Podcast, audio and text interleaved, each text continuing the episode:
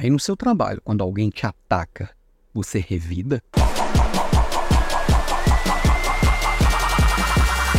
Oiê, bom dia. É muito comum, e eu já entrei nessa pilha várias vezes, quando a gente recebe alguma crítica, algum ataque, tentar dar uma bordoada pelo menos no mesmo nível, né? E críticas vão ser comuns? Num ambiente que o ego domina muito e cada um está buscando o seu espaço, vai ser comum alguém tentar te atacar e ganhar seu espaço? Não acho que é normal, mas precisamos saber que é comum. Na vida real, isso acontece. Tem gente que vai ficar enciumada com a qualidade do seu trabalho. Tem gente que vai ficar, vai se sentir diminuída porque alguém está te elogiando e não elogiando a pessoa. E aí, numa primeira oportunidade, às vezes até sem maldade, vale dizer que algumas vezes a pessoa vai fazer de uma forma quase que inconsciente, ela vai dar uma bordoada. Muitas vezes é consciente, mas outras vezes não. E o natural é termos as nossas entranhas remexidas, a nossa amígdala ser sequestrada e a gente entrar no modo luta e fuga e sem pensar já vai para cima automaticamente. E aí, se a gente tinha razão, a gente acaba de perder a razão. Porque quando a gente entra nessa pilha,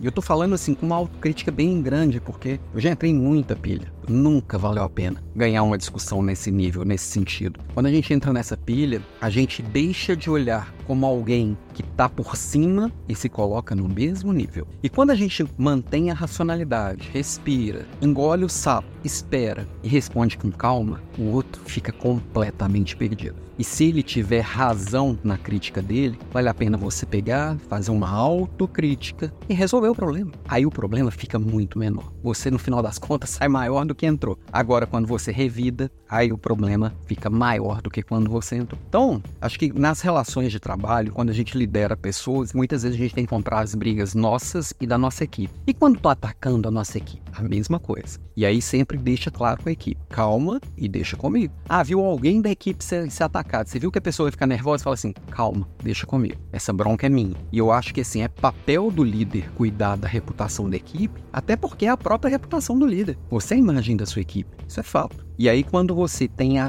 a, a, senioridade e a maturidade de transformar aquele emocional em racional, mesmo quando você está errado, no final das contas, você ganha. Mesmo quando sua equipe fez uma besteira gigante, você, como líder, ganha. E você tem a oportunidade de ajudá-los a aprender com a situação. Quando você entra no embate, entre mortos e feridos, pode até se salvar alguém, mas vai gerar um rastro de sangue que não vale a pena lidar. Então, quando eu penso nesse emocional e como que a gente recobra a razão, muitas vezes é só se calando, engolindo, engolindo seco, esperando aquele calor interno, todos aqueles hormônios, né, cortisol, adrenalina, noradrenalina, ou epinefrina e nor, norepinefrina, e tudo aquilo, aquele turbilhão passar, volta e fala assim: deixa eu entender melhor isso daqui. É isso, isso, isso, isso, isso. Só de perguntar calmo, o outro já dá uma desarmada. E vai colocando as coisas no lugar. Depois você chama a pessoa que atacou sozinho e bate um papo. Maduro,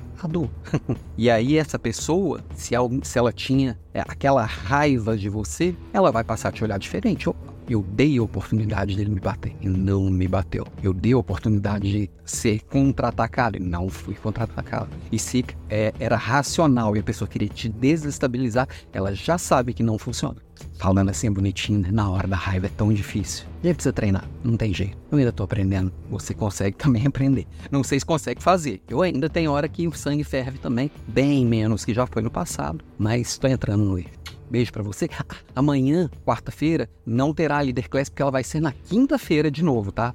Tanto essa semana quanto semana que vem, por causa do carnaval, aulas na quinta-feira. Amanhã eu vou ter um encontro aqui com top, outros top voice do LinkedIn no mesmo horário. Então, preferi deixar para quinta-feira e a gente vai falar sobre negociação. A aula vai estar tá sensacional. Coloca na agenda, quinta-feira, às 18h26. Beijo para você e até amanhã.